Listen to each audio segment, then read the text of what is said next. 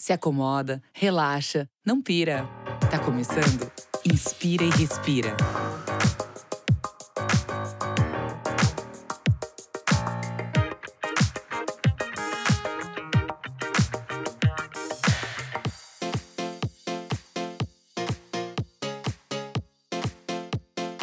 Muito bom dia, boa tarde, boa noite. Eu sou Rafael Oliver e você está ouvindo um podcast do canal Hypeness. Diretamente dos estúdios virtuais da Webidia, hoje a gente está aqui uma convidada mais que especial. Ela é médica cirurgiã formada pela Unicamp, com especialização na Universidade de Illinois, em Chicago. Foi lá que se tornou membro da Sociedade Internacional de Cirurgia.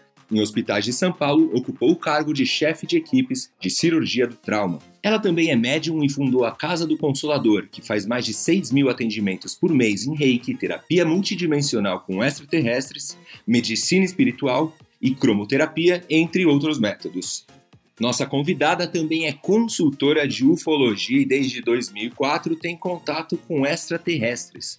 Eu peço que vocês abram suas cabeças, deixem os preconceitos de lado, não importa qual a sua crença. Temos a honra de trazer para o nosso Inspire e Respira a doutora Mônica de Medeiros. Muito bem-vinda, doutora Mônica. Tudo bem com você? Oi, tudo bom? É um prazer estar aqui com vocês. Prazer o nosso. Eu já falo com você, eu só antes vou apresentar a nossa bancada aqui do dia, começando por ela, que é jornalista e repórter e apresentadora do Adoro Cinema, o site de cinema número um do Brasil. Ela que arrasta tudo para cima no Instagram. Ela que tem um lindo selo azul de causar inveja nas amiguinhas do colégio, Amanda Brandão. Olá, Amanda, tudo bem com você? Olá! Oi, Oliver. Oi, galera. Bem-vinda de volta. Muito obrigada. É sempre um prazer estar aqui para conversar com vocês. Hoje um tema incrível, que eu sou super curiosa, então bora! A gente também tá com ela, natural de Osório, Rio Grande do Sul, ganhadora do Prêmio Jovens Cientistas de 2018. A primeira jovem brasileira da história a ser selecionada para acompanhar uma cerimônia do Prêmio Nobel.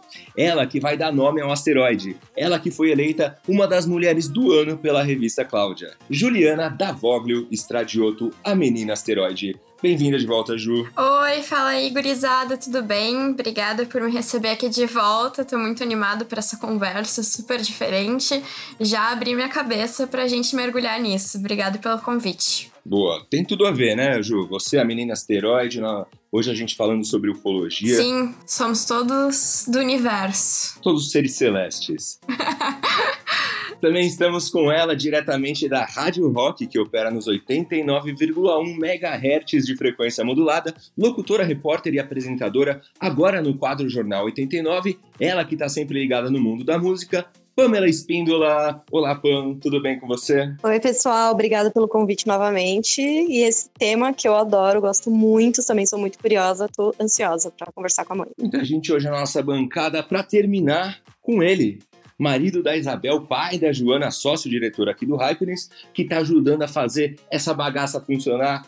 Rafael Rosa, Rafu, muito obrigado por ter aceito esse tema e por você também conduzir o site dessa forma tão aberta, é, tão inovadora e tecno tecnológica. Bem-vindo de volta, Rafu, tudo bem com você? Beleza, fala galera, empolgadíssimo aí. E abrir a cabeça e o coração. Tamo junto, o papo é bom, o tema é bom.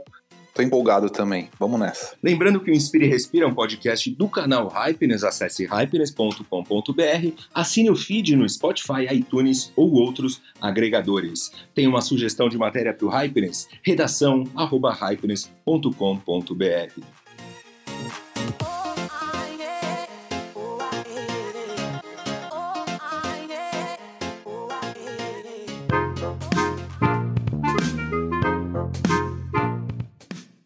Agora eu te pergunto, já tá seguindo o Instagram do arroba Hypeness com dois S no final? Lá tem muito conteúdo inspirador e muita informação rápida todos os dias. Você encontra pílulas com notícias, as famosas hypedinhas que a gente tanto ama. Para quem gosta de dar uma respirada, também tem as tirinhas. Além disso, teaser das principais matérias do Hypeness com link direto para o site, caso você queira saber mais sobre o assunto. Não está seguindo? Então digita aí, arroba Hypeness com dois S no final Instagram do Hypeness também é inovação e criatividade para todos.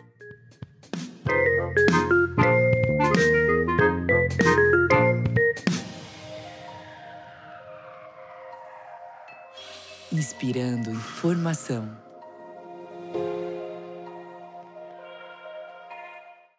E a gente começa nosso Respirando Informação com as notícias mais comentadas do momento, hoje com um tema que tem tudo a ver com a nossa entrevistada, Pamela Espíndola. O Exército dos Estados Unidos confirma a veracidade de um vídeo com OVNI do Pentágono. O governo dos Estados Unidos confirmou a veracidade de três vídeos secretos com pilotos da Marinha perseguindo objetos voadores não identificados. O conteúdo foi divulgado pelo jornal The New York Times. É isso aí, o porta-voz da Marinha dos Estados Unidos não escondeu a insatisfação com o vazamento das imagens, que, segundo ele, não poderiam chegar ao conhecimento do público. Já não é a primeira vez que isso acontece, e digo mais: há relatos de OVNIs sobrevoando áreas militares onde há bombas nucleares, não apenas nos Estados Unidos, mas no mundo todo. Daqui a pouco a nossa convidada vai explicar o porquê que isso acontece. É, Oliver, e a matéria também mostra que a CIA divulgou recentemente cerca de 800 mil arquivos secretos. São 13 milhões de páginas com relatos de pessoas que viram OVNIs e detalhes de experiências psíquicas realizadas pelo órgão.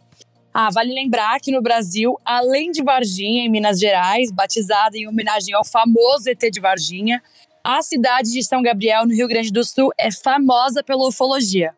Por lá tem um centro de pesquisas e, para completar, os moradores dizem que foi habitada por dinossauros. Fora isso, supostos registros da cidade no YouTube mostram OVNIs. É, e falando em Brasil, Barra do Garças, no Mato Grosso, possui um discoporto, vocês acreditam? É isso mesmo. É um aeroporto construído para pousos e decolagens de naves espaciais. Mas, até o momento, nenhuma aterrissagem aconteceu. Nem decolagem, né? Rafu, e além disso, aqui no Brasil existe também uma espécie de arquivos de aparições de OVNIs realizada pela Força Aérea Brasileira. Os profissionais da Força Aérea Brasileira guardam relatos, áudios, fotos e vídeos de UFOs feitos por civis e militares. Esses documentos são enviados para o Arquivo Nacional, órgão vinculado ao Ministério da Justiça, que além de guardá-los, cuida da preservação e os deixa acessíveis ao público. Atualmente, existem mais de 700 registros de UFOs aqui no Brasil. Chocante. É muita coisa, é muita coisa. A gente tá falando aqui, a gente estava falando aqui de São Gabriel, no Rio Grande do Sul. O Hypenes esteve lá, a gente fez uma matéria lá sobre a novela Espelhos da Vida e o relato de todo mundo, de toda a imprensa que estava lá, era que tinha uma energia diferente, todo mundo sentiu uma energia diferente. Mas daqui a pouquinho a gente fala mais sobre esse tema com a nossa convidada especial. Eu quero saber de vocês aqui. Alguém já viu algum OVNI ou tem alguma experiência que gostaria de compartilhar? Eu, sinceramente, nunca vi um OVNI, mas olha, do fundo do meu coração, eu sempre quis ver.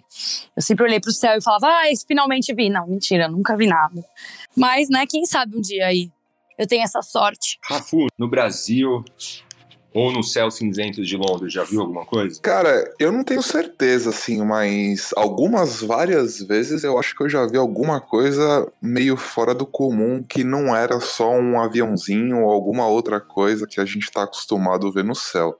Sabe quando você tá olhando pro céu e você vê uma luzinha que se mexe de uma forma mais orgânica do que seria só um aviãozinho ou coisa do tipo? Lá em São Bento do Sapucaí, onde seus pais é, residem, provavelmente ali é uma área que deve, se alguma coisa aparecer, todo mundo consegue ver. Ah, se aparecer por ali, ninguém vai achar nada muito absurdo, não, viu? Porque a galera lá já tá mais conectada do que a gente aqui em São Paulo, preso na, na cidade de pedra.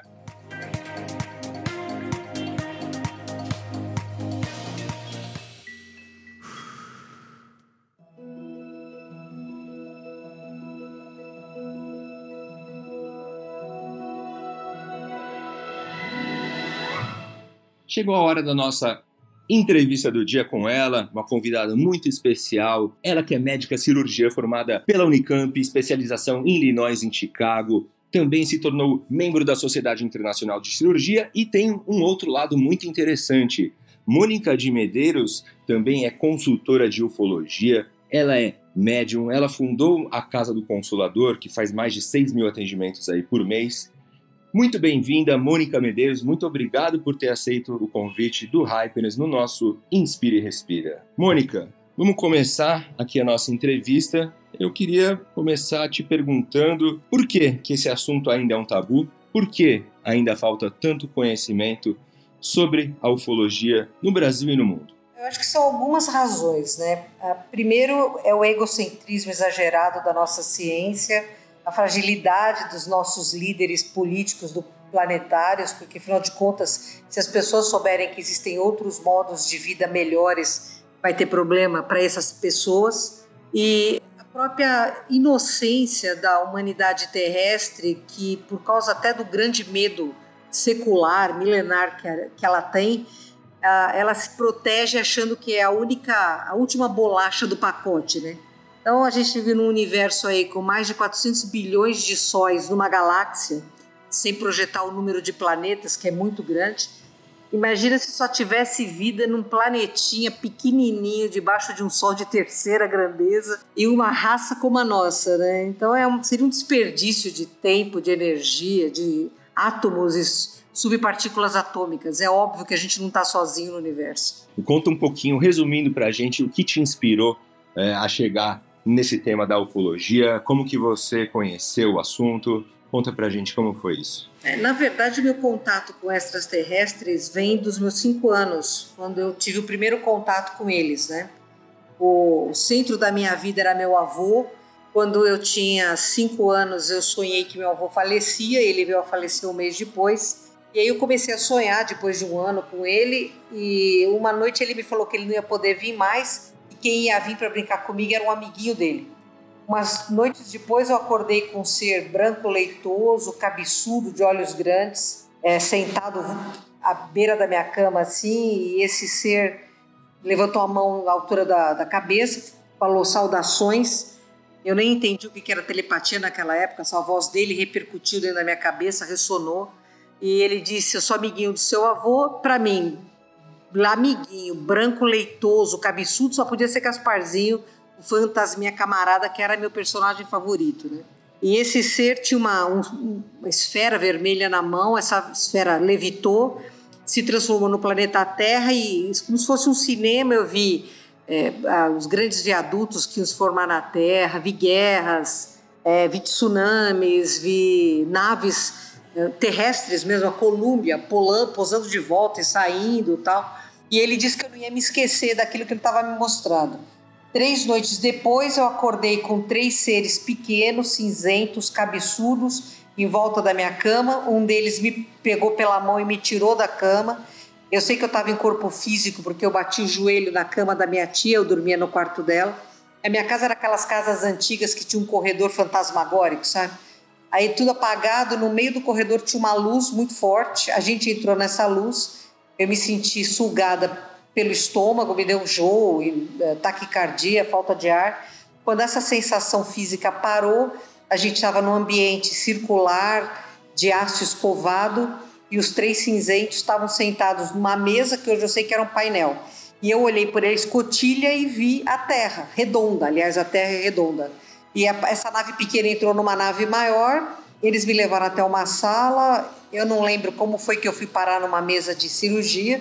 Eu não podia mover nada, só meus olhos. E ali eles começaram a enfiar agulhas no meu pescoço, enfiaram um metal esquisito no meu ouvido. E eu fiquei muito assustada. Aí veio um ser adâmico como o nosso, só que muito alto, muito bonito. Ele tocou minha cabeça e eu escutei de novo dentro da minha cabeça: Não se assuste, não lhe faremos mal, somos seus amigos. No dia seguinte eu acordei na minha cama com três marcas de vermelhas no meu abdômen. Eu falei para minha família que eu tinha ido para uma nave, é óbvio que ninguém acordou, ninguém concordou, acreditou em mim.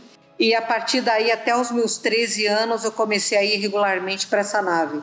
Às vezes com outras crianças da Terra, às vezes em projeção astral, então meu corpo ficava na minha cama e era só uma, uma projeção do perispírito que ia.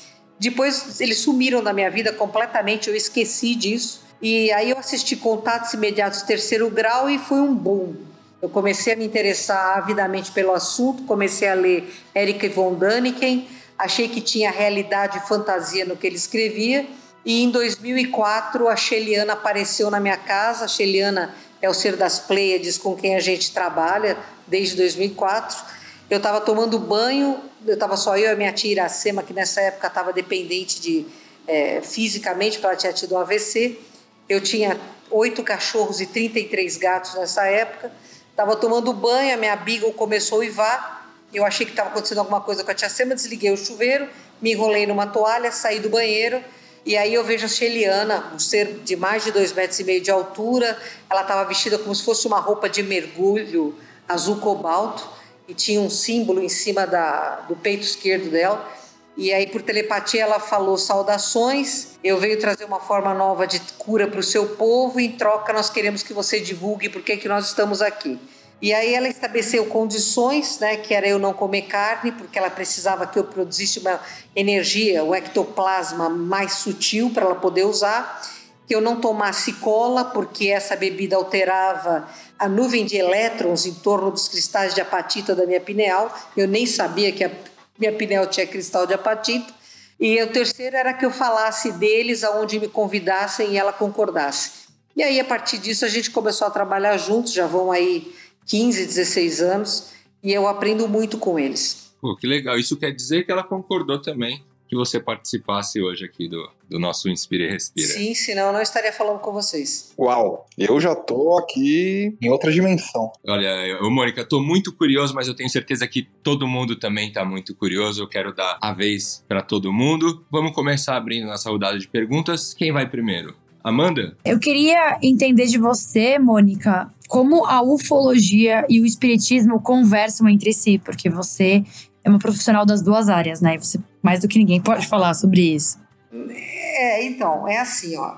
E se você levar em conta que Kardec, que codificou a doutrina dos espíritos, no livro dos espíritos colocou 22 perguntas sobre a vida extraplanetária e que na revista dos espíritos que o Kardec publicou até, até morrer, é, haviam artigos regulares sobre a vida extraplanetária e até uma entrevista com um habitante de uma lua de Júpiter chamado Bernard Palissé, através do médium Victorien Sardou, e essa entrevista foi publicada na Revista dos Espíritos em agosto de 1858. O espiritismo tem tudo a ver com ufologia, né? A ufologia tem uma vertente materialista, Hoje nós vivemos a ufologia moderna, que está aí com mais de 70 anos, começou logo após a Segunda Guerra Mundial, quando começaram a haver avistamentos, abduções e contatos. E a ufologia cresceu para o ponto espiritualista, não espírita, mas espiritualista, em que seres de outros mundos se comunicam com humanos através de telepatia, através de, da própria mediunidade ou não, mas médiums somos todos. Então existe uma convergência muito grande nesses dois assuntos, né? Sim, e aí entra na questão de, de evolução do ser humano, né? Espiritismo, a evolução da gente. Eu queria saber o que faz uma pessoa ser abduzida? O que os ETs procuram na gente? Então, é assim, ó. A gente está num momento de transição planetária, onde é, essa, essa transição começou na época que Cristo encarnou aqui na Terra, quando ele foi colocado dentro do útero de Maria, o corpo dele, né, foi colocado, foi materializado dentro do corpo de Maria. Aí você pode falar que isso foi uma inseminação artificial, você pode dar o nome que você quiser. Mas o fato é que o corpo dele foi materializado. Então isso causou uma reação nuclear no planeta, movendo todos os átomos por causa do quanto energético desse ser, né? Daí começou um movimento de transição planetária, para a gente deixar de ser um planeta que para alguns é hospital, para outros é cadeia, para outros é escola, hospício, mas para mim é uma escola, e que a gente deixasse de ser um, um mundo é, temporário, materialista, é, muito voltado para o egoísmo, para o medo, e passasse a ser uma raça mais proativa no sentido do exercício da fraternidade, ecologicamente atento, mas também empático. Então, esse movimento de transição planetária é um, é um, movimento quântico que não atinge só a Terra. Né? A gente tem que lembrar que a gente está vivendo no braço de Órion e a gente tem vizinhos. Então, o quantum da Terra interfere no quantum dos outros planetas que também interferem no nosso, né? notadamente em Marte, que é o que está mais perto de nós. É, esses seres, a partir da Segunda Guerra Mundial, quando a gente começou a fazer a cisão nuclear e mexer em átomo, então é perigoso uma raça hostil e primitiva como a nossa, que faz muita guerra, dominar a, ener a energia nuclear, eles começaram a vir para cá não no sentido de colonizar, porque eles têm o planeta deles, eles não precisam, mas principalmente no sentido de nos despertar para uma necessidade de vivermos de uma forma harmônica para a gente poder, inclusive, salvar o planeta. Se a gente continuar no ritmo que a gente está, a gente vai destruir a única nave que nós temos, que é o planeta Terra. Então, eu, é o que eles chamam de Projeto Nova Terra. É o nome que a Terra vai ter quando ela voltar a fazer parte da família cósmica, porque, segundo eles, nós estamos em quarentena aí desde o dilúvio bíblico, que houve o afundamento da Atlântida por esse erro da energia vril que os atlantes dominavam. Então, essa, essa nova Terra ela vai ter que ser formada necessariamente por uma nova raça humana onde que tem um, um, tempo de resposta mais lento, permitindo que o, o lobo frontal possa exercer o exercício ético e o freio do, das nossos impulsos e do nosso próximo instinto, né? Porque a gente vive hoje baseado em aprendizados anteriores que a gente teve e a gente faz um, mecanismo de re, resposta condicionada, reflexo condicionado. A partir da Segunda Guerra Mundial, eles começaram então a ter contatos com humanos para dois casos. Primeiro, formar líderes que trouxessem o conhecimento da existência de que nós fazemos parte de um universo populoso. Então aí o contatado, é a pessoa que é convidada para ir para a nave e é formado como um líder de opinião para trazer conceitos novos. E o segundo são os abduzidos, que seriam humanos para fornecer material genético e conhecimento de neurotransmissores em pesquisas que eles fazem, a fim de se criar uma nova raça humana com um tempo de resposta maior do que 100 a 500 milésimos de segundo, que é muito pouco tempo. Né? Então você está me ouvindo e está me entendendo porque ambas falamos português, é o nosso código, Agora, a minha voz está saindo, é, se comunica através dos móveis aqui, ela é audível, mas no nosso caso nós estamos falando em meio eletrônico, né? Então tem toda uma engenharia e aparentemente você me escuta no mesmo momento que eu falo, mas não é assim. Passam 100 milésimos de segundo até o seu cérebro entender o que eu estou falando e você perceber, você codificar essa informação. Então esse é o tempo mínimo, é um tempo ridiculamente pequeno para que a gente seja ético. E nós não temos maturidade suficiente para isso. Então, a, a, formação da nova raça humana vai trazer um delay de resposta emocional para que nós sejamos mais autocentrados e mais harmônicos com o meio. Esse, então, é uma questão de evolução, é uma questão de trabalho, né? Ô, Mônica, é, falando um pouco de tecnologia, você estava citando que foram é, constatados diversos avistamentos em áreas que tinham bombas, que têm bombas nucleares. A gente pode dizer que eles estão sim incomodados com isso e estão deixando bem claro para a gente que estão incomodados com isso, certo? Muito incomodados com isso. Você acha que esse, esse monte de relato, né, dezenas de depoimentos de, da Força Aérea, de pessoas, assessores de presidentes, todo mundo falando de contato extraterrestre e que os grandes governos encobrem isso. Por que, que os grandes governos encobrem isso? Por várias razões, né? Por exemplo, você tem o ex-ministro da Defesa canadense que deu muitas entrevistas no mundo inteiro a respeito do contato e do conhecimento que eles têm com raças alienígenas, né? Os próprios russos falam isso. Você tem a partir dos anos 2008, 2009 a desclassificação de arquivos militares em todo o mundo, com exceto os Estados Unidos, que agora a Marinha revelou alguma coisa, mas os governos têm contato. Mas é, é assim, o que, que esses extraterrestres produzem? O que, que eles têm para dar para a gente, né?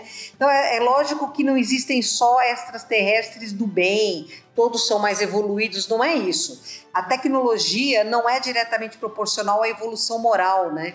A gente vê isso no nosso próprio planeta, entendeu? Então você tem raças que são altamente beligerantes e que se alimentam de poder. Essas raças oferecem poderio militar. E esses governos mais ricos da Terra aceitam isso de uma forma muito fácil.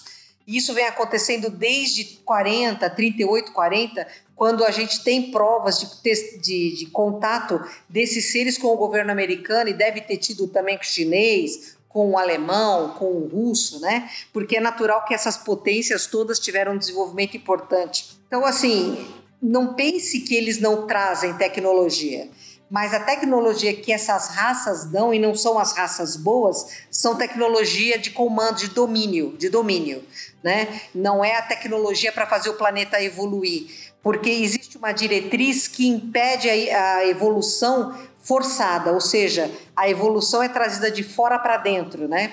É, a, o domínio ético implica em que você evolua por sua própria força, pelo seu próprio método. Então, a confederação, que é o lado bom dessa for, dessa equação toda, é, ele não nos traz nenhuma solução para os nossos problemas. Eles nos apoiam, quando muito, a encontrarmos as soluções. Agora, o outro lado traz tecnologia de guerra. Rafael Rosa Rafur, manda. Eu tenho um, uma lista quase infinita aqui de perguntas, acho que a gente não vai terminar esse podcast hoje. Mas brincando. Mônica, deixa eu te perguntar uma coisa. Queria emendar uma na outra, mas vamos começar do começo, né? Quando você fala que essas entidades, essas outras civilizações estão em contato com a gente e tal, e até mesmo de alguma forma se preocupando com o que está acontecendo aqui dentro. É, essa preocupação ela é causada de certa forma porque, sei lá, as consequências que a gente pode estar tá gerando dentro do nosso planeta influenciaria no cosmos, assim como um todo, e nas civilizações, né? Nessas outras civilizações? Sim não, né? A gente realmente interfere e Marte, pelo que eles dizem, tá? É, saiu de uma hecatombe nuclear que destruiu a, a, civilização hoje marciana é mais intraterrena, quer dizer, está dentro da Terra do que fora, porque o planeta não contém ainda a atmosfera possível de vida. Está começando a voltar, mas ainda falta muita coisa. E, mas também porque não somos só nós que habitamos o planeta Terra.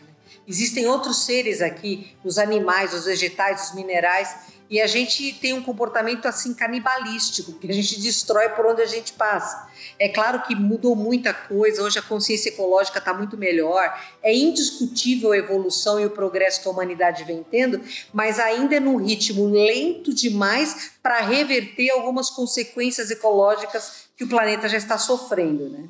Então tá aí as queimadas que não, a gente está vendo o derretimento do, das camadas polares, é, desaparecimento de espécies animais, vegetais, né? a destruição do próprio reino mineral. Então, a preocupação deles é nesse sentido, mas pelo que a Sheliana fala, a maior preocupação deles é que nós entremos numa guerra nuclear e que essas explosões nucleares em cadeia acabem alterando o eixo da Terra ou até mesmo destruindo a Terra e isso vai, consequências, vai gerar consequências para o sistema solar e para todo o braço de Órion.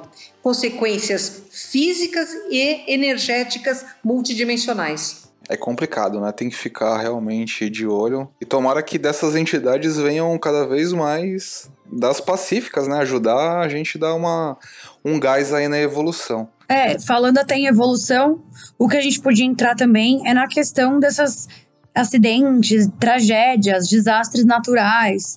É, você acredita que a gente é, atualmente a gente estaria vivendo numa época de limpeza na Terra? A gente pode dizer assim? Olha, a gente sempre esteve ciclicamente com movimentos geofísicos, né? Eles fazem parte do ritmo planetário, assim como o corpo humano, é, o animal também tem envelhecimento e troca de, de células a célula, a Terra também é feita por campos energéticos e ela passa por renovações. Então não é que está havendo mais, mas indiscutivelmente a gente tá, está passando por depurações, né? É, você veja o que está acontecendo na Austrália agora com a morte aí de, eles estão dizendo bilhões de animais, destruição da flora, da fauna, né? Mas também interferindo na vida de humanos que estão lá e isso em decorrência de não ter sido feito todo o trabalho de cuidado que os aborígenes fazem milenarmente e o governo civilizado ignorou o conhecimento natural desses aborígenes, né? Isso interferem, porque a fumaça veio aqui para o Brasil, a fumaça está Quer dizer, esse, esse, derramamento de óleo que aconteceu, a destruição da, da, da flora marina, da, da fauna marinha. Então, assim, é óbvio que tem uma interferência. Nós, nós poluímos o nosso ar, nós temos metal pesado aí é, que a gente respira. Se a gente trouxesse o homem da época das cavernas para cá, ele não conseguia sobreviver com o ar que a gente geneticamente tem se adaptado a sobreviver, ou beber a água que a gente geneticamente tem se preparado para viver, para beber também. Então, é claro que tudo isso tem uma interferência e a humanidade está, passa por depurações também. Mas, assim, do meu ponto de vista, tá? Pelo que eu converso com os ETs e pelo que eu pesquiso, não tem o menor risco da Terra ser destruída. Quer dizer, Pode haver uma guerra? Pode, porque a humanidade é maluca, mas eu não acredito nisso como meio de transição. Eu acho que a transição vai vir de outras formas. É, algumas pesadas, sim, claro, é natural, porque nós somos uma raça que gera muita energia negativa, e isso é absorvido e vai ter que, num momento, vai explodir mas eu não acredito na destruição da Terra e se algo aconteceu, o hemisfério sul aparentemente vai ser preservado como é, solo e como armazém de, de vida e esperança para a própria humanidade que vai ressurgir. Né? Juliana Davoglu Estradioto, a menina asteroide, sua pergunta. Eu queria entender mais, tipo, como que se estuda sobre esse assunto, porque tu teve contato com eles, mas eu né, garanto que teve muita curiosidade sobre o que estava acontecendo. Então eu queria entender como que Tipo, se alguém tá aqui nos escutando, tem curiosidade, quer aprender mais, como que essa pessoa pode ter esse contato? Existem cursos ou algo do gênero? No Brasil não tem cursos. A MUFON americana dá cursos de ufologia e é o site mais antigo, a publicação mais antiga.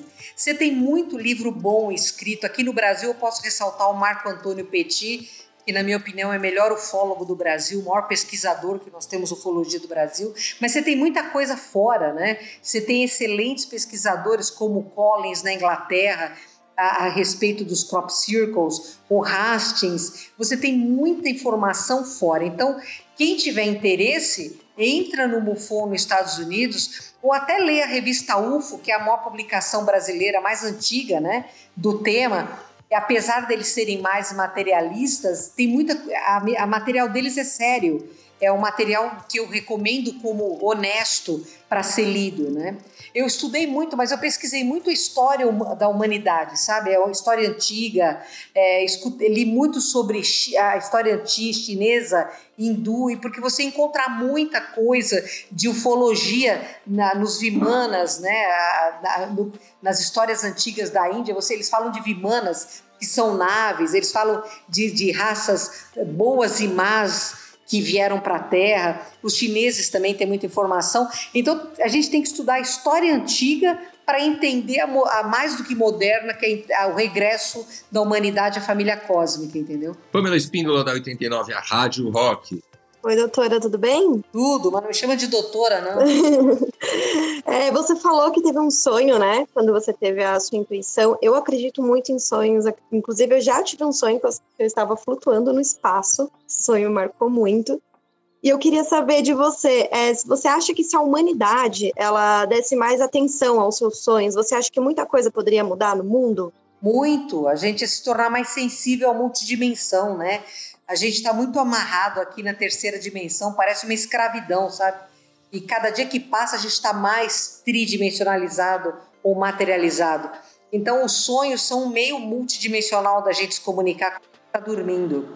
E se a gente prestasse mais atenção nesse mundo, além dos cinco sentidos físicos, com certeza a gente já teria muito mais esperto do que está hoje. Mônica, sobre a história uh, da data limite, a gente estaria aí na, na época de, de ter aí o contato a uma revelação. Você acha que isso vai acontecer? Está próximo ou foi adiado? Então, o Chico Xavier falou o seguinte, ó, se nos próximos 50 anos, isso a partir de 69, o homem não entrar numa guerra de extermínio, a humanidade entrará num período de progresso como nunca antes visto e quando tiver colônias na Lua, entrará em contato com outras raças de outros mundos. Foi isso que o Chico falou.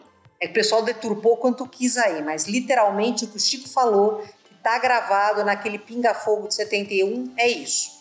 A data limite aconteceu em 20 de julho do ano passado. Nós estávamos aí todos, teve até um evento em São Paulo que eu participei no Maxud Plaza, que se falou muito sobre isso. Mas o que você acha? Por exemplo, eu fiz uma pesquisa, eu descobri que em 2018 foram 3 mil registros de avistamentos de, de objetos voadores não identificados. O ano passado esse número dobrou para 6 mil. Você acha que eles estão começando a se apresentar mais? Vai crescer em PG, em progressão geométrica, porque é óbvio que criou-se já o inconsciente coletivo que aceita a existência de vida e inteligência fora da Terra e mais, essa vida pode estar aqui.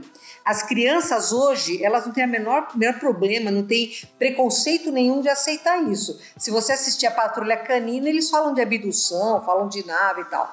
Então, a molecada de hoje, esses millennials todos, eles estão muito mais voltados para esse campo do que para religião. Eles não querem nem ouvir falar de religião. Eles querem ouvir falar de fenômeno, de espiritualidade, de alguma coisa além da 3D.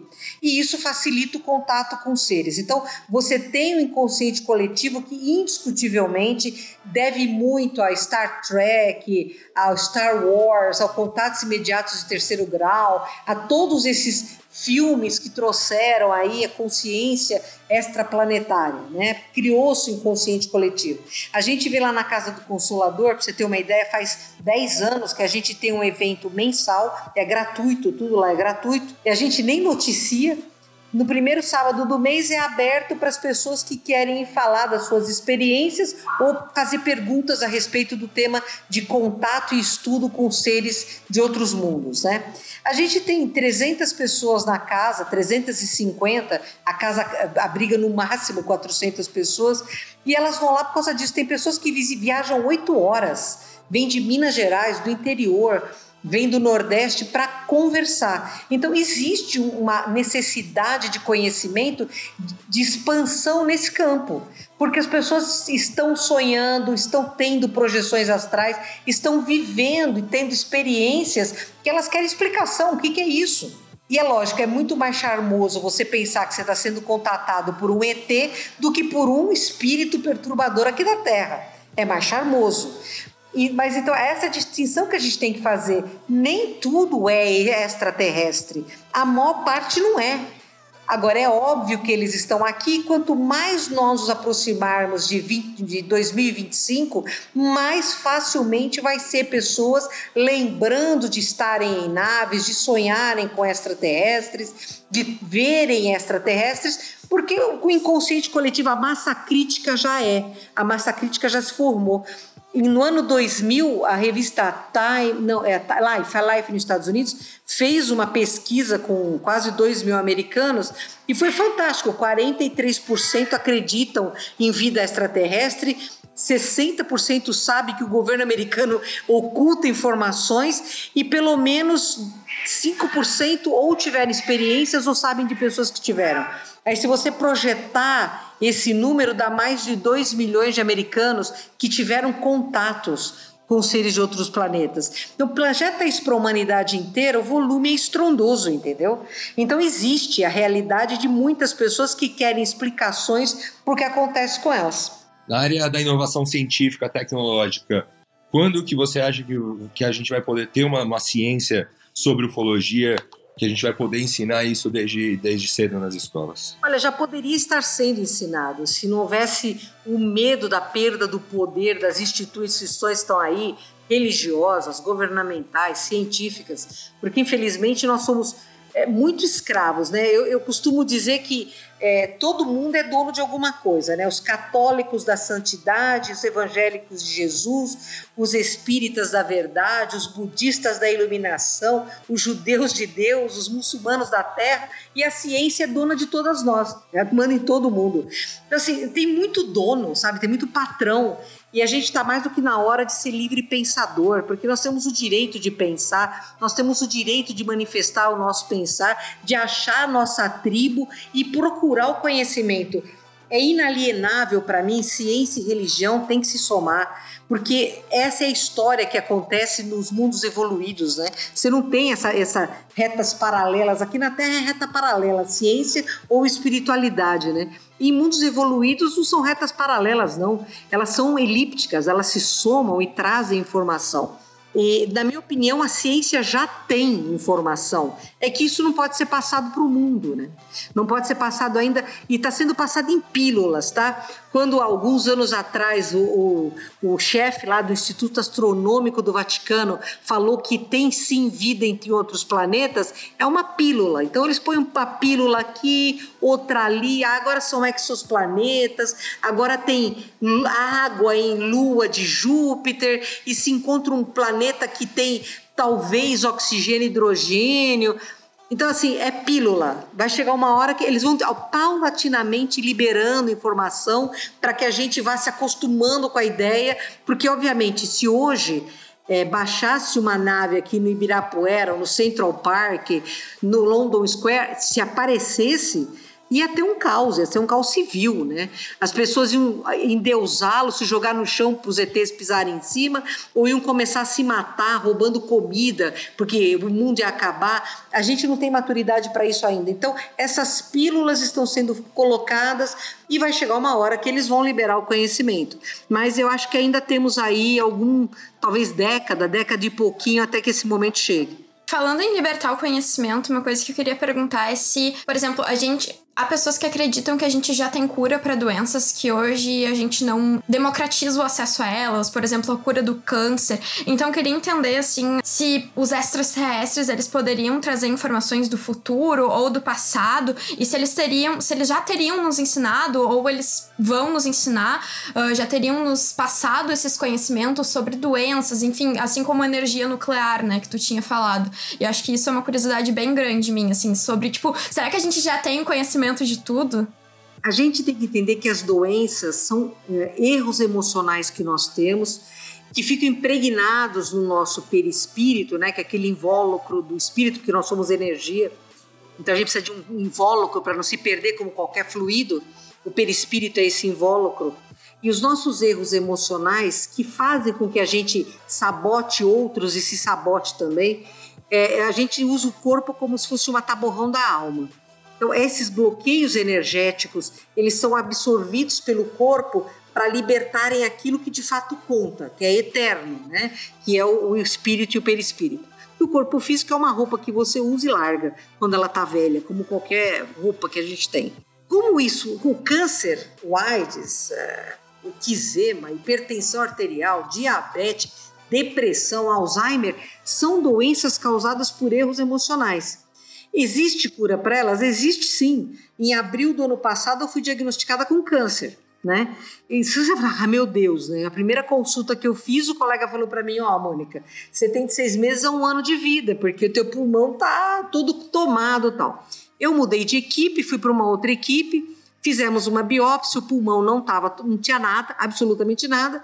Eu fiz dois meses de quimio e rádio e fiz sim cirurgia espiritual. A Sheliana me operou, o doutor Espanhol me operou. Eu recebi muita ajuda do outro lado e em dois meses meu tumor tinha desaparecido.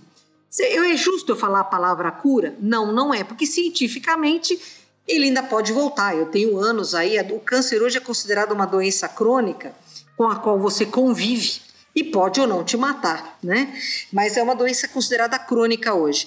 Existe cura para o câncer? Existe, eu curei. Daqui a cinco anos eu posso usar a palavra cura sem medo, mas até lá o tumor não existe mais, ele sumiu, né? É claro que eu estou aqui respeitando, eu tenho sequelas da quimio da rádio, que ainda vou ficar um tempo, mas eu nem parar de trabalhar parei durante o meu tratamento, entendeu? Que para mim era muito importante emocionalmente trabalhar. Ajudou muito na minha recuperação. Mas é, você tem, por exemplo, pesquisas como os chineses que estão fazendo um dispositivo é, nânico, é nano, onde eles vão colocar quimioterapia e por campo magnético dirigir até a célula tumoral e jogar a quimioterapia só na célula tumoral. Dizer, em vez de você destruir um monte de coisa no corpo, você vai destruir estritamente a célula tumoral. Você tem estudos fitoterápicos como N ervas, como por exemplo a curcuma, que é, é a curcuma da Índia, né? E ela tem efeito antioxidante, anti-inflamatório, então ela age muito bem no câncer entendeu? Então nós temos hoje bastante evolução tecnológica, científica, porque a fitoterapia também é ciência, ortomolecular, porque também é ciência, e que já estão atuando grandemente na cura dessa moléstia. A gente sabe, por exemplo, que a curcuma pode atuar até na depressão e no Alzheimer. Isso é científico, existem trabalhos científicos. Então, nós já estamos caminhando a passos largos para chegar nessa cura, mas depende muito do grau de amadurecimento da, dos próprios ser humano de parar de usar o corpo como um mata-borrão para problema emocional. Né? Resolve seu problema emocional sendo útil, crescendo, sendo proativo, sendo seu amigo também, parando, se sabotar, que vamos combinar, né? Você se sabota a nível de ter um câncer, né, é porque você realmente tem muita bronca de você mesmo, entendeu? Então, o que os ETs podem nos trazer não é a cura para essas doenças, porque eles não geraram essas doenças, mas é o despertar da nossa consciência no sentido de como nós devemos proceder para parar de criar, de gerar essas doenças. O ser humano, a humanidade, não precisa de um ET para trazer cura para o câncer. Nós temos excepcionais inteligências aqui que estão trabalhando e trazendo uma evolução ímpar em todos os campos científicos, não apenas da medicina. A gente não precisa de ET para fazer isso, mas os ETs que já passaram por essa fase evolutiva que nós estamos passando, eles estão muito mais preocupados em nos trazer um despertamento consciencial para que nós mudemos as nossas atitudes, o nosso comportamento, despertermos para um comportamento ético, a fim de evitarmos criar esses bloqueios energéticos no espírito que vem para a Terra na forma de doença.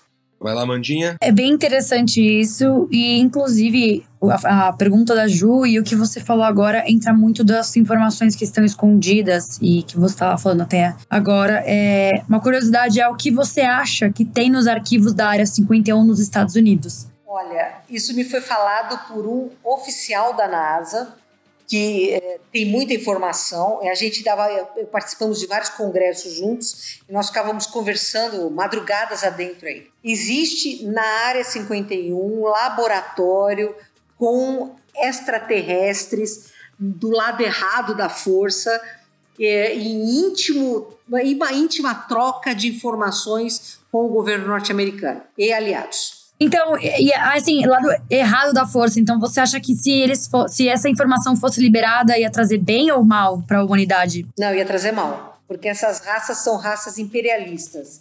O problema deles é manter a humanidade sob o jugo deles. E teoricamente, né, ou não, sei lá, mas quase um ajudando o outro ali a propagar coisa ruim, né?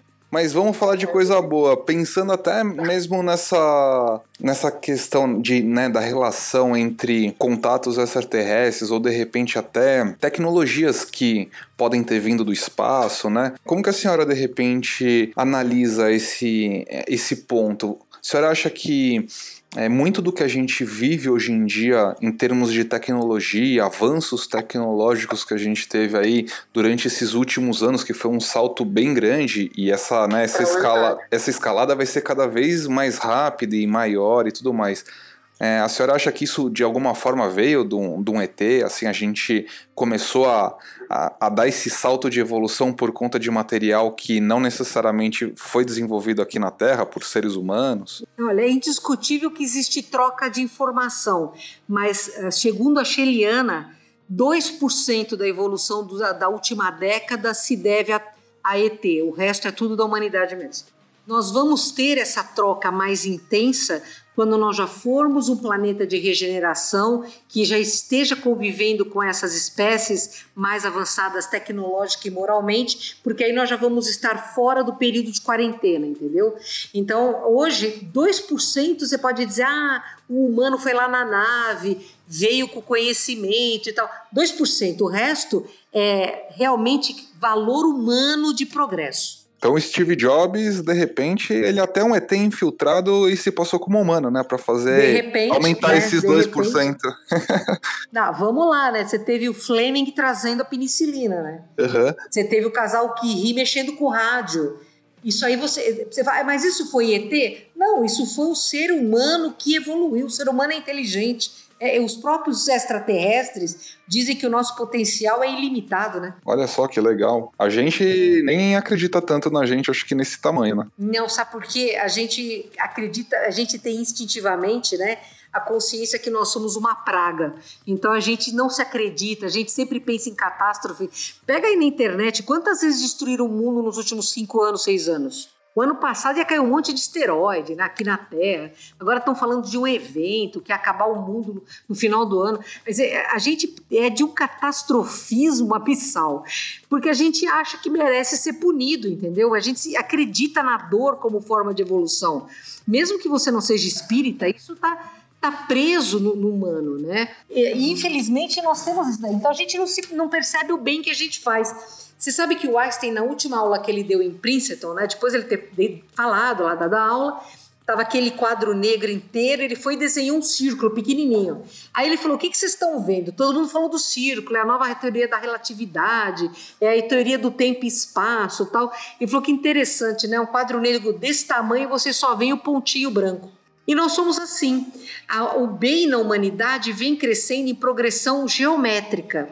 O mal vem decrescendo em, decre... em progressão aritmética. Mas o que dá ibope é o mal, né? o, que dá, o que dá ibope é o crime, é a corrupção, é a sem vergonhice. E a gente fica preso nisso como se só isso fosse a humanidade. Não, isso é cada vez menos humanidade. A cada vez mais você tem pessoas que se importam com a terra, com os animais, com o humano que está em sofrimento, criam-se leis e leis que são cumpridas, é, ideias novas campos novos do conhecimento humano. Você vê, imagina que quando eu estava na faculdade de medicina alguém falava de inteligência emocional. Hoje você já está falando de inteligência espiritual, né? Você vai entrar em grandes empresas, é, não importa só o seu QI, importa muito mais o seu QE. Né? E, e, em alguns momentos até o trabalho social que você eventualmente esteja envolvido.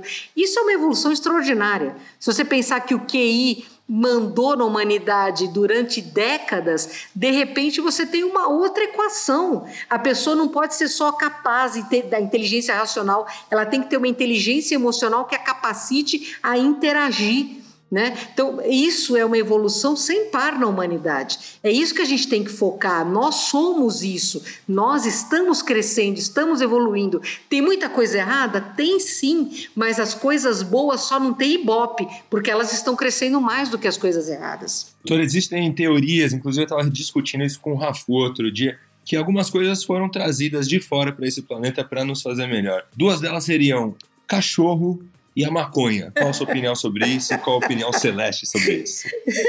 Olha, eu vou dizer para você. Melhor pergunta desse podcast.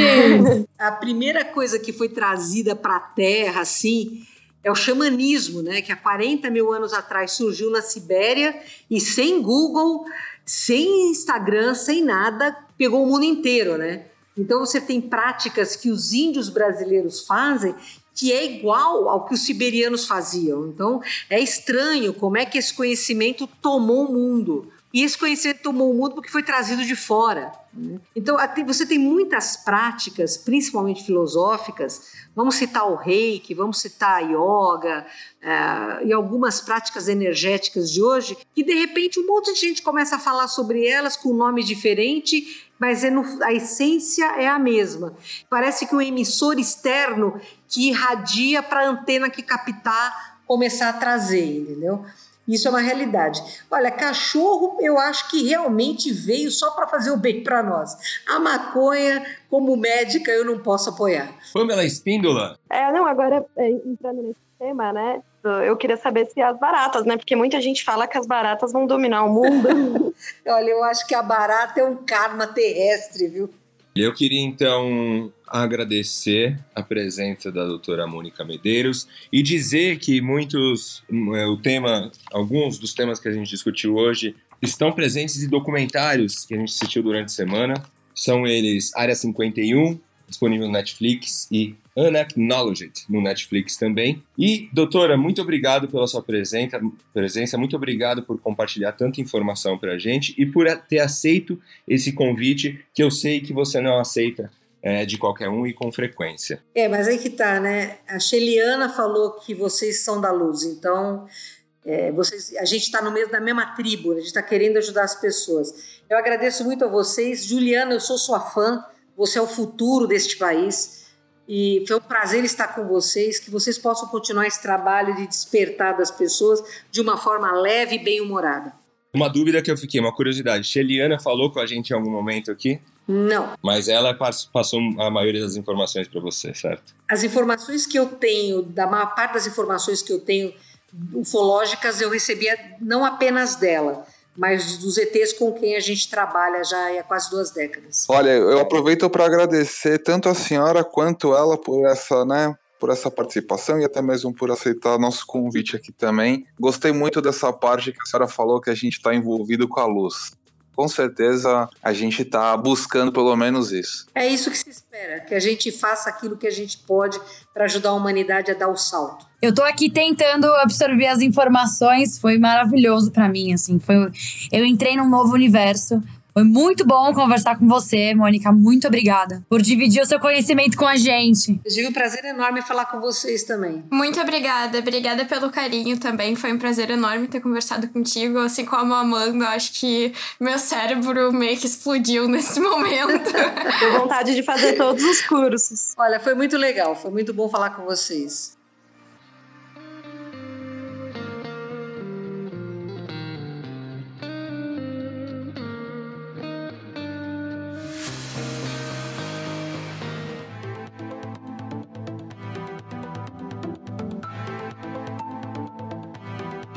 Respiro da semana. E a gente vai chegando no último bloco do Inspire e Respira de hoje, com o nosso Respiro da semana. Aqui, os participantes da bancada têm mais um espaço para contar algo interessante que aconteceu durante a semana. Começando por você, Amanda Brandão. Aproveitando aqui, saindo desse papo fora da casinha, vamos voltar para a vida real. vamos voltar aqui para o nosso dia a dia e eu queria indicar, em São Paulo, pelo menos, tem vários iogas gratuitos nos parques. E eu tenho feito, eu tenho ido todo domingo ou, ou, aos sábados. E é super gostoso e é gratuito. E a gente acaba conhecendo pessoas novas, é, conversando sobre coisas novas. Ontem, por exemplo, eu fui fazer yoga, conheci uma pessoa, uma astróloga, conversei um monte com ela. A gente tem que um pouco sair de casa e descobrir coisas novas que, que faz super bem pra gente. Fora isso, meu beijo para todo mundo. Me sigam lá nas redes sociais, arroba Amanda Brandlima no Instagram. E me acompanhem também no Adoro Cinema. E valeu pelo convite, Hypeness. Muito bem, Amandinha. Muito obrigado a você por voltar aqui com a gente mais uma vez no Inspire e Respira. Rafael Rosa, Rafu, vai lá. Então, pessoal, o meu respiro da semana também volta um pouquinho aqui para para casinha, né, para nossa realidade e inclusive é uma, uma dica muito legal de um trabalho voluntário que um pessoal faz de distribuir macarronada, amor e muito respeito para moradores de rua e quem está precisando de uma comidinha. É o pessoal do Mãos na Massa.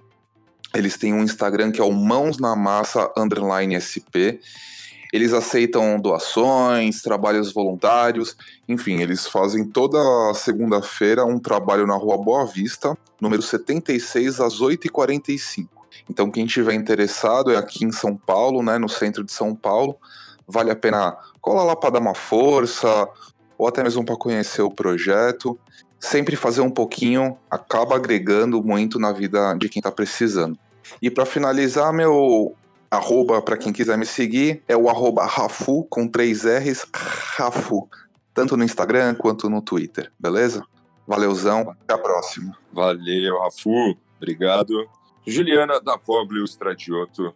E eu ainda tô com uma pegada fora da casinha, então eu queria recomendar um livro de ficção científica, que é um dos temas que eu mais gosto de ler. Ele se chama Kindred, uh, Laços de Sangue, e Kindred, traduzindo para português, significa parente. E ele é um livro, assim, muito impactante. Ele, tu começa não entendendo direito o que, que o livro tá se passando, tu começa meio confuso, mas depois tu vai lendo e tu fica encantado, tu mergulha na história. E a epígrafe, que é da própria autora, que é Octavia Butler, uh, é a primeira coisa que tu lê no livro e é o seguinte: comecei a escrever sobre poder, porque era algo que eu tinha muito pouco. E eu achei isso muito impactante. Então, uma história uh, que mistura escravidão do, uh, do povo negro com a contemporaneidade, é uma ficção científica. Então, é uma coisa bem diferenciada e que eu, assim, fiquei muito, muito encantada e que eu acho que vale muito a pena ler e que essa autora é realmente muito incrível, então fica a minha sugestão para quem estiver ouvindo o nosso podcast. Eu, como boa fã de ficção científica, também sou uma cientista, e eu queria deixar meu arroba aqui pro jabá final, que é arroba juistradioto uh, no Instagram. Muito obrigada pela, por mais esse episódio, eu fico muito feliz de estar aqui, e espero que venham muitos outros ainda pela frente. Valeu, gente, beijão! Pamela Espíndola, da Rádio Rock 89 FM, vai lá o seu respiro da semana. Bom, é, o meu respiro da semana eu estava de férias, né? Então eu vou dar uma dica bem legal para quem curte viajar, para quem curte pro Rio de Janeiro. Fui para Arraial do Cabo e lá eu fiz um mergulho. Foi muito incrível, fiz com o pessoal da Aquaworld, que é uma galera muito incrível, super atenciosos. E eu indico muito quem tem essa vontade, tem um pouco de medo, vale muito a pena. A respiração do mergulho é igual a respiração. Bom, pessoal, é isso aí. Obrigada por mais um convite. Aqui eu sempre gosto muito de participar, aprender com vocês aqui no Hypeness. O meu arroba é arroba Pamela Espíndola com dois L's. E me sigam lá né, para acompanhar as notícias da Rádio Rock, o mundo do rock. Muitos festivais legais estão chegando. E é isso aí. É, dizem que o oceano é como se fosse um outro mundo que a gente precisa conhecer a fundo aí. Tem tudo a ver também com o nosso tema de hoje. E o meu respiro da semana eu assisti um filme muito legal chamado A Divisão. A Divisão que começou com uma série na Globoplay, uma produção do Afro Reggae Audiovisual em parceria com o Multishow e a Hungry Man, criada pelo José Júnior, que é o fundador do Afro Reggae. Inclusive, muito obrigado ao José Júnior pelo convite. O filme A Divisão vocês assistem no Telecine e o seriado continua disponível no Globoplay. Esse aí é meu respiro da semana. Me sigam no Instagram, arroba Oliver, underline, muito fácil, Oliver, underline. E assim a gente termina nosso Inspira e Respira de hoje com um tema que foi sensacional. Tenho certeza que todo mundo aqui gostou. Muito obrigado pela presença de todo mundo aqui da bancada e por você que está nos ouvindo mais uma vez. E se a gente não se vê mais, um bom dia, uma boa tarde, uma boa noite. Assine nosso podcast no Spotify, iTunes ou no app de sua preferência.